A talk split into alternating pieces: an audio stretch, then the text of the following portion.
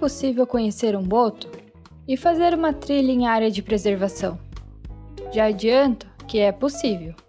Mas como? Através de um turismo organizado, estruturado, sustentável e que resulte em baixo impacto ambiental. Também já adianto que esse turismo só é viável se os visitantes tiverem, sobretudo, consciência ambiental. Formar uma consciência ambiental é uma das características do ecoturismo. Ele também tem o papel de desempenhar a proteção ambiental, fomentar as trocas culturais e gerar trabalho e renda. Tudo isso de maneira sustentável. Hoje, iremos compreender um pouco mais sobre este segmento de atividade turística e outros que estão atrelados a ele, como por exemplo a conservação ambiental. Neste episódio, a professora Luciane de Fátima Neri, do Departamento de Turismo da UFPR, Campus Curitiba, e a professora Beatriz Leite Ferreira Cabral, do setor litoral da UFPR, contam um pouco sobre seus projetos e temas de estudos que ela já desenvolveu antes da pandemia e que continuam atuando mesmo com todas as dificuldades existentes pela atual conjuntura. Eu sou Jamile da Silveira, mestranda do PPG-Com, e o Fala Cientista é uma produção da Agência Escola de Comunicação Pública da UFPR.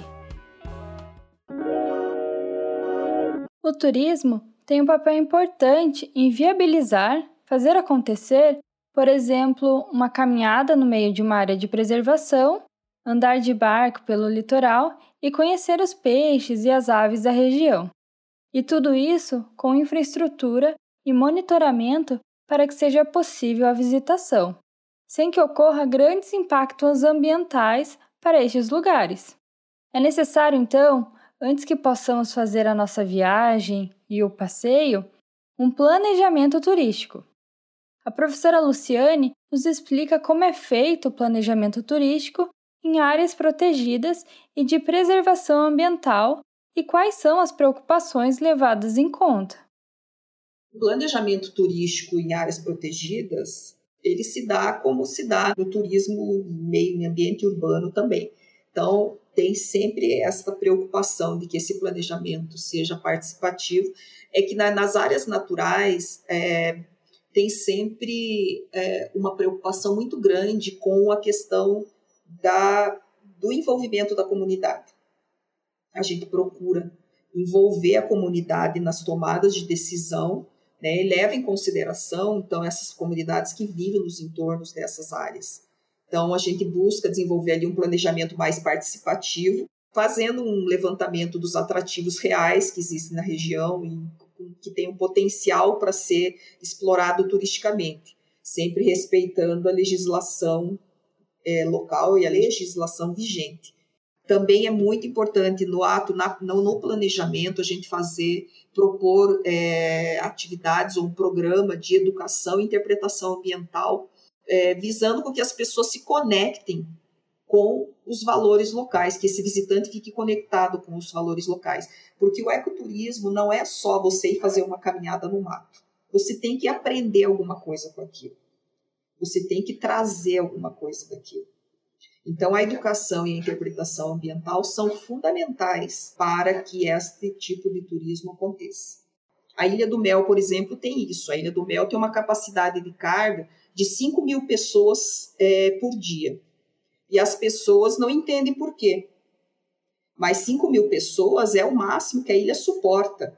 Então, as pessoas têm que ver que para você visitar a Ilha do Mel, você tem que ter transporte, você tem que ter alimentação, você tem que ter hospedagem, e todo aquele público, essas 5 mil pessoas, vão gerar lixo, esgoto. Então, a gente tem que pensar nisso tudo no planejamento. Bom, então o planejamento turístico é importante para prever prováveis impactos negativos que uma atividade turística pode provocar. Ou seja, o turismo busca minimizar esses riscos. E é através das pesquisas das diferentes áreas do turismo que é possível compreender esse fato e outros. A professora Luciane nos conta um pouco mais das pesquisas realizadas em áreas naturais. Nas áreas naturais, a gente tem várias pesquisas que podem ser desenvolvidas, que são realizadas, né?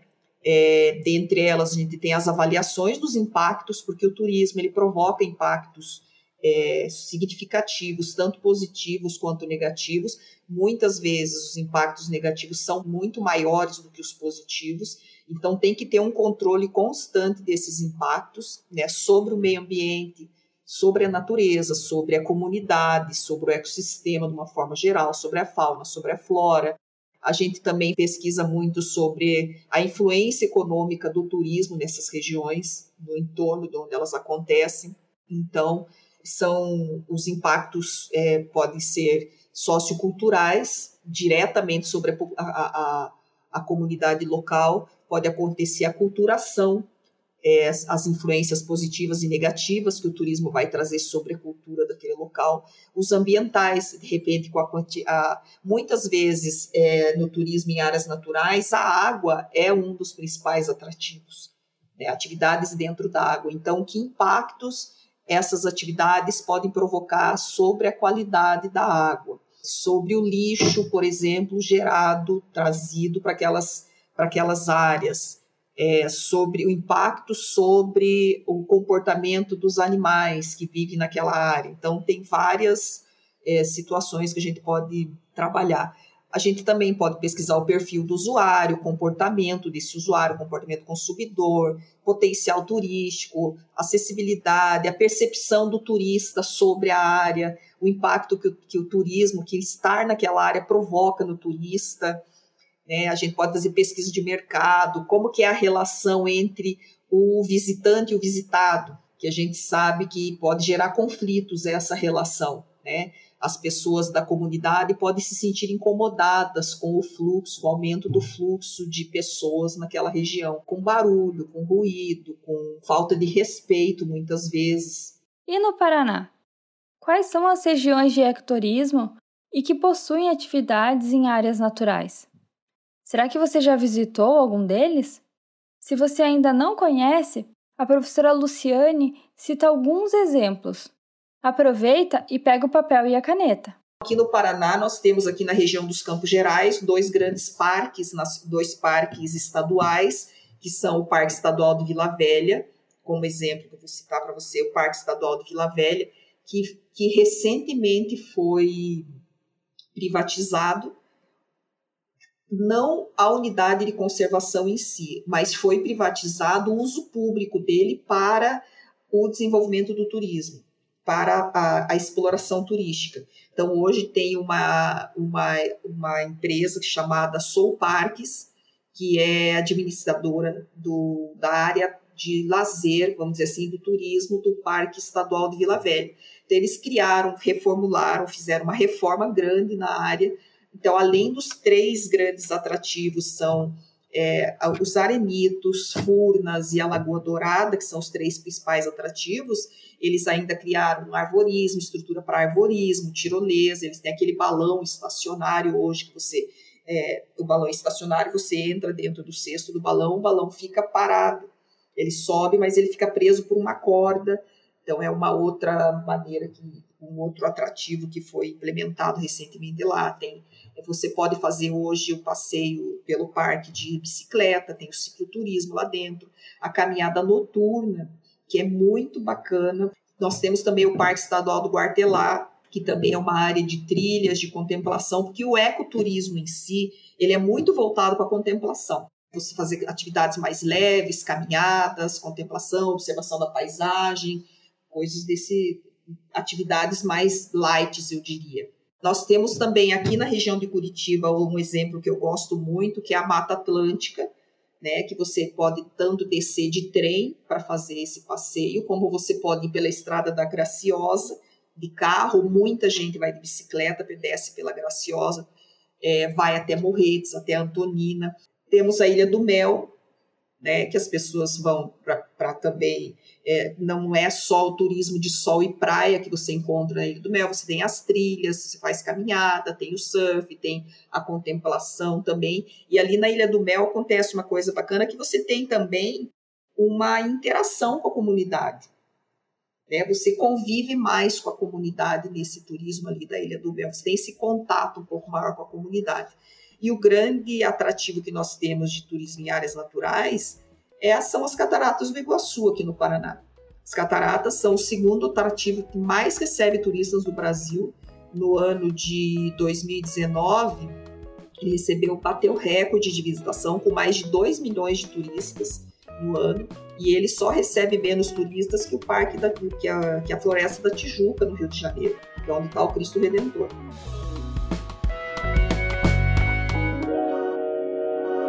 No começo deste episódio, a professora Luciane citou o turismo de base comunitária. Eu conversei com a professora Beatriz, coordenadora do projeto Rede Anfitriões, e ela explicou melhor como isso funciona. Existem várias interpretações sobre o que é o turismo de base comunitária, mas existe uma coisa comum aos autores que definem até as próprias comunidades, que é a questão do protagonismo da comunidade. Então, o turismo de base comunitária, ele é organizado e gerido pela comunidade. É um turismo que ele acontece em comunidades tradicionais, né, sejam elas de agricultores, sejam de comunidades pesqueiras, indígenas, é, caiçaras, é, quilombolas. Então, ele trabalha muito com a cultura tradicional e parte do pressuposto que as pessoas que moram lá, elas são conhecedoras do território onde elas vivem. E por isso, elas seriam como educadores dos visitantes, né? Elas mostram o local onde elas moram e a partir disso, as vivências são de uma troca riquíssima, né? Em que elas mostram um pouquinho o modo de vida delas, né? E muitas vezes o visitante vem muito disposto também a dialogar com esse anfitrião, né? Então, o turismo de base comunitária ele acontece em todo o Brasil, em comunidades distintas. E ele também acontece não apenas em comunidades é, assim afastadas do, de grandes centros urbanos, como em unidades de conservação. Então, aqui no litoral, é muito comum que essas comunidades estejam sobrepostas à unidade de conservação, ou seja, parques nacionais, a, a, áreas de proteção ambiental, as APAs né, de Guaratuba, Guaraqueçaba, parques estaduais, como é o caso do Parque Estadual da Ilha do Mel. Então, é importante que seja pensado como uma estratégia também de valorização do território, o projeto Rede Anfitriões foi constituído em 2018 como fruto de várias ações é, de extensão da UFPR para fomentar o turismo de base comunitária e o ecoturismo no litoral paranaense.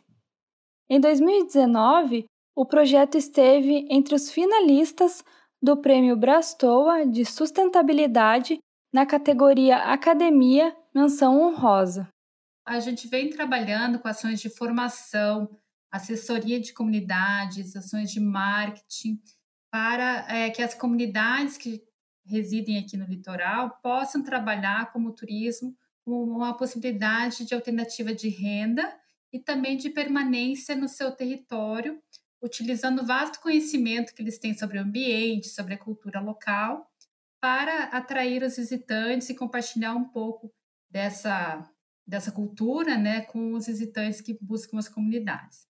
Então, em 2015, a gente começou algumas ações com comunidades da região da Baía de Guaratuba, e aí foi muito bacana, porque no período que a gente iniciou, a gente tinha um recurso do projeto Mutirão Mais Cultura e conseguimos viabilizar diversos intercâmbios entre comunidades, é, pagando para as pessoas comerem nas comunidades, então já era uma parte do curso poder conhecer um pouquinho mais sobre a culinária, sobre a cultura das pessoas. Então, foram vários intercâmbios e cursos voltados para pessoas que tinham conhecimento da cultura local e que queriam trabalhar como turismo, um turismo diferente, que empodera as comunidades, que elas realmente são protagonistas é, dessa hospitalidade né, diferenciada.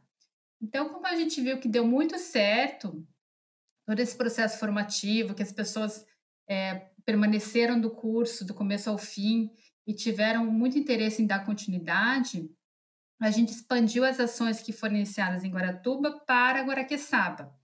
Então, em 2017 e 2018, a gente trabalhou com comunidades de Guaraqueçaba e lá constituímos um grupo também, que se chama Grupo Guarapés. Então, em Guaratuba temos o grupo, é, desculpa, em Guaratuba temos o grupo Guarapés e em Guaraqueçaba o grupo Guaraguatá. E juntos nós conseguimos constituir a rede Anfitriões do Litoral, e contempla, além desses dois grupos, também a rede Caiçara de turismo de base comunitária. Então, o que é a rede? A rede ela é uma reunião, né, ela reúne diversos é, sujeitos aí do litoral que fazem parte da cultura caiçara e que estão dispostos a receber pessoas para mostrar um pouco mais das paisagens, dos ambientes, do modo de vida local, da culinária, do artesanato, um dos objetivos do projeto é promover a governança participativa, de base comunitária e do ecoturismo. Além disso, o projeto também inclui atividades de cicloturismo, que é uma forma de turismo ativo e sustentável. A professora Beatriz conta um pouco mais sobre os objetivos do projeto e suas principais atividades. Desde o ano passado, a gente está é, tá trabalhando também com um outro programa de extensão, que é o programa Ciclovida, que é um programa bastante consolidado na universidade, e também com outro projeto de extensão, que é Ciclorota Caiçara. Então, qual que é a proposta? Que seja constituída uma rota de cicloturismo aqui na região, integrando os sete municípios da região, e que possa ser trabalhado não só o cicloturismo, mas o cicloturismo de base comunitária. Ou seja, é, isso seria uma proposta para que não apenas o visitante passe de bicicleta pelas comunidades, mas que ele permaneça nessas comunidades, possa comer um pastel, um, conhecer como é que se faz uma farinha, tomar um caldo de cana, fazer um passeio de barco. Então, para que a permanência dele na região também aumente, né? E que ele possa conhecer o litoral de uma outra forma, uma outra perspectiva que é diferenciada do turismo de sol e praia. Então, estamos desenvolvendo com diversas parcerias, através de um planejamento participativo, né, que ainda está em vigência, esse produto que é o produto cicloturismo de base comunitária. Então, é, aproveitando as potencialidades da região, o fato de estarmos na grande reserva Mata Atlântica, e termos aí pessoas que têm interesse em receber visitantes, e já termos locais, como é o caso de uma propriedade que se chama é, morro holandês, que as pessoas vão de bicicleta, param ali, que tem um morrinho, daí tem uma vista maravilhosa ali da, da região, e tomam picolé, que é produzido ali naquela propriedade. Então, elas têm, assim, essa oportunidade de ir de bicicleta até lá e já desfrutar um pouquinho do produto local. Então, essa é a nossa intenção.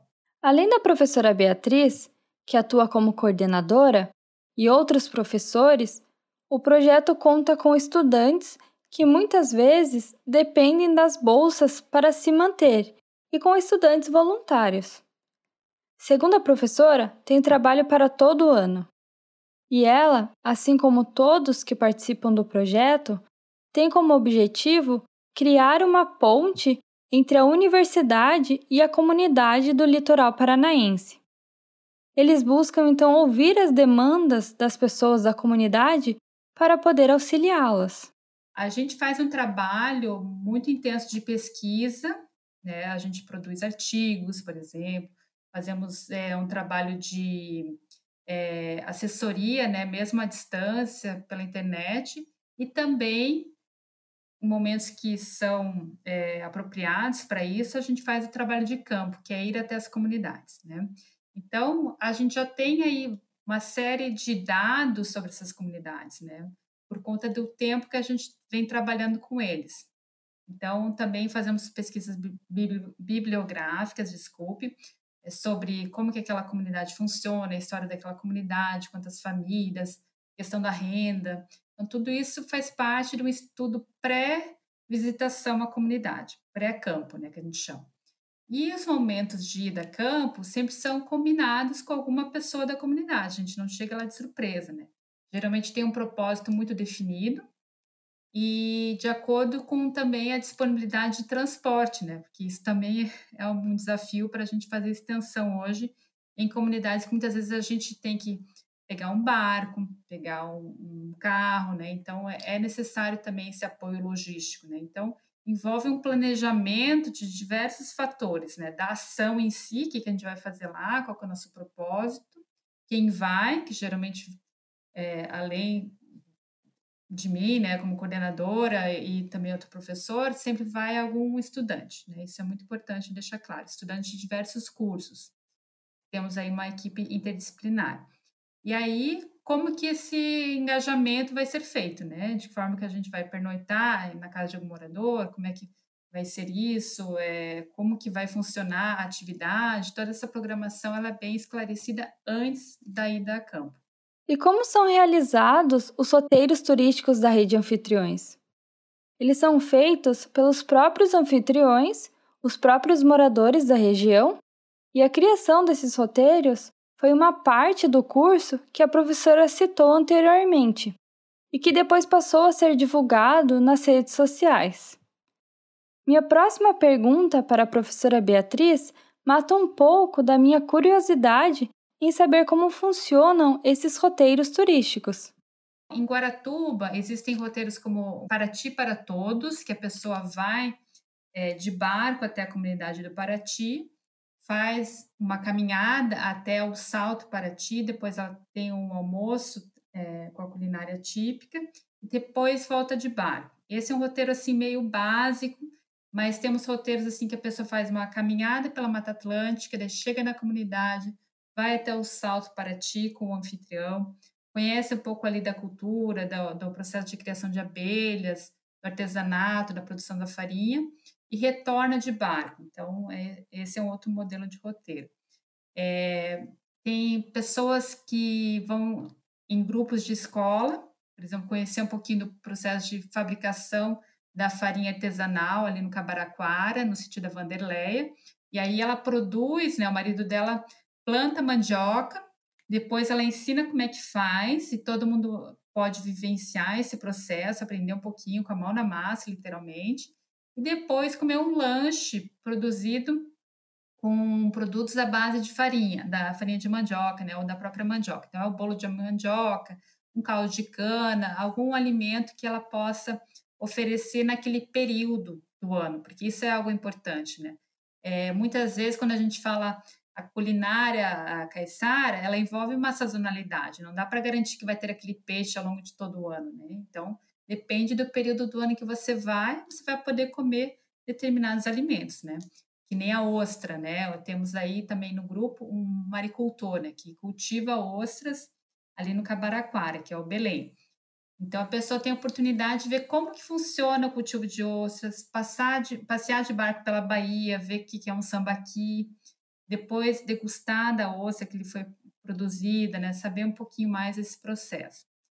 Em Guaraqueçaba, tem pessoas que fazem trilhas, caminhadas também nas ilhas ali de Guaraqueçaba, e fazem almoços deliciosos, a culinária lá é extremamente rica, e tem passeios de revoada para ver uh, os passeios de barco para ver a revoada dos papagaios, tem subidas ao morro, tem processos para aprender um pouquinho mais sobre como que é extraída a carne do siri é, em comunidade ali do Costão e do Almeida. Então, é que eles falam de plantar ostra, né? Então, tem todo um segredo ali, como é que eles plantam ostra. Então, tem que ir lá ver como é que é, vai até o mangue. Então, ali em Guaraqueçaba, nós temos um grupo bastante forte de mulheres. Né? Isso é uma coisa legal, né? As mulheres têm muito essa coisa de acolher, né? Uma, um interesse até maior do que os homens em acolher lá em Guaraqueçaba. Não sei por quê, porque em Guaratuba é mais predominante pelos homens, né? É, esse processo de comercialização ele está sendo cada vez mais aprimorado a partir de parcerias. Né? Então, estamos buscando parcerias para realmente alavancar essa etapa, que é algo muito importante, porque a comunidade ela se prepara para receber, mas é importante que o visitante vá até ela, né? porque senão o ciclo não fecha.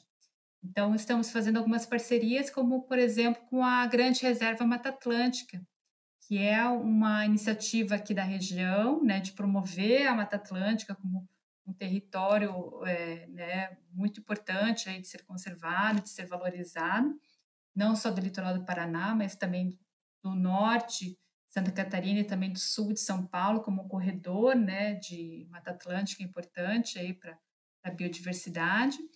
E aí nós entramos também como uma proposta né, de valorizar esse território, porque afinal as comunidades são importantes para que esse ambiente é, seja mantido como ele está hoje, né? Então tem essa, esse viés também, não apenas da cultura, mas também a relação que eles têm com os ambientes.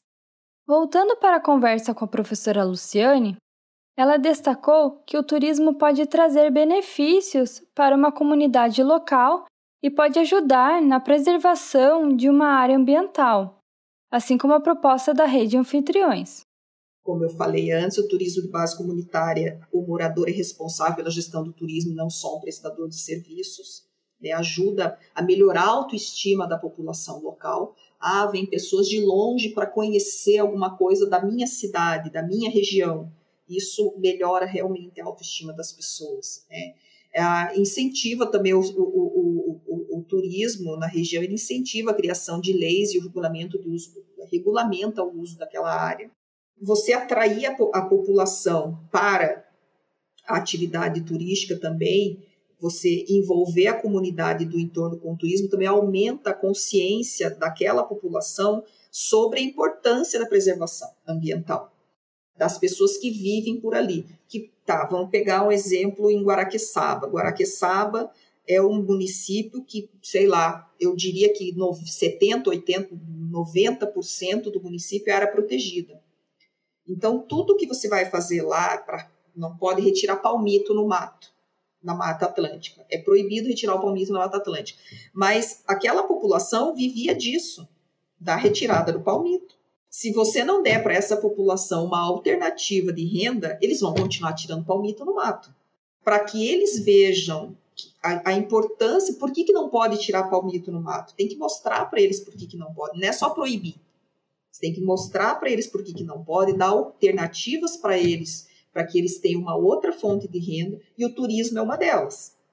Para a professora Beatriz, a rede anfitriões também é um aprendizado gratificante não só para ela, mas para os alunos da graduação e da pós-graduação que estão envolvidos no projeto.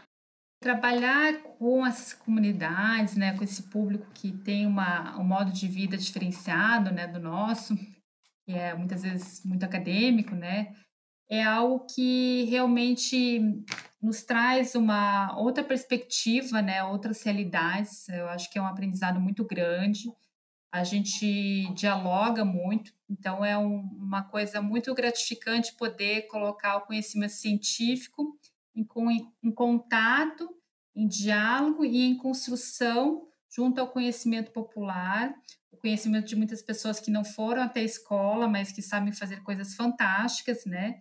Então, essa valorização, essa sensação de trazer pessoas para dentro da universidade, sem que elas tenham que estar é, matriculadas no curso de graduação ou qualquer outro curso, é algo muito gratificante, porque a gente percebe a importância da, do eixo de extensão, né? Então, acredito que esse contato ele seja enriquecedor não apenas profissionalmente, né, mas pessoalmente também a gente se sente bastante é, satisfeita, assim, porque é uma oportunidade de mostrar a função social da universidade também, mostrar a universidade com uma cara humilde, disposta a dialogar, disposta a construir junto. Então, é isso que a gente tenta fazer. Nem sempre dá certo da primeira vez, mas a gente vai tentando e construindo junto. Eu acho que essa sensação de construir junto e não ser aquele que dá a orientação e um caminho único é algo bastante é, assim, talvez não seja um processo mais curto, mas é algo que a gente percebe que gera frutos, né? Gera confiança, gera amizades, gera é, conhecimentos, pesquisa. Então, é uma nova forma também da gente fazer pesquisa, né? De modo participativo. É, enfim, é uma forma da gente se reinventar como universidade e atender um pouco as demandas que nos chegam e da forma como a gente consegue. Nem sempre a mesma forma, né? Um ano está assim, outro ano está assado, porque a gente depende do contexto que é maior que, que nós, mas fazemos de acordo com o que é possível, né? Eu fico muito contente com o apoio dos estudantes, porque sem eles a gente não consegue fazer nada. Então, são pessoas extremamente dedicadas à causa. e comprometidas a fazer o seu melhor. Então, isso é o que realmente viabiliza a continuidade desse projeto. Então, estou falando como coordenadora, mas eu já imagino aqui rodeada pelos meus queridos estudantes de graduação, tivemos estudantes de pós-graduação, sempre uma perspectiva é, assim, ah, professor, se precisar, eu trabalho sem bolsa. Então, esse comprometimento é algo fantástico e que acho que faz toda a diferença no resultado final.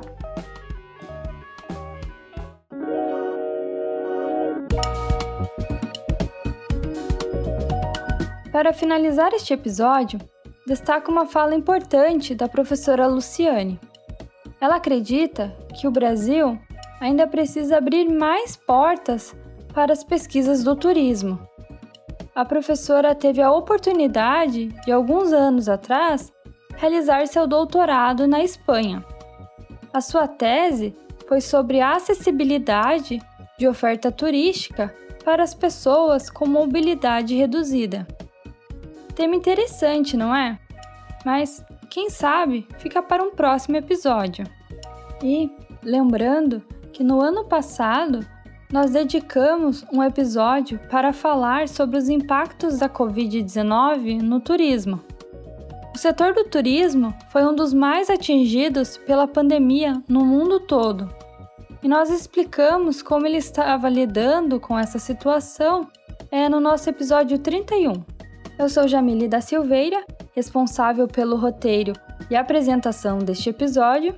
A edição é feita por Ângelo Biasi, aluno do curso de música da UFPR, e Robson Samulak, bolsista de pós-graduação em comunicação, fez a revisão final do episódio. Valkyrion, professora do PPG Com da UFPR, é a responsável pela supervisão do podcast. Até o próximo Fala Cientista!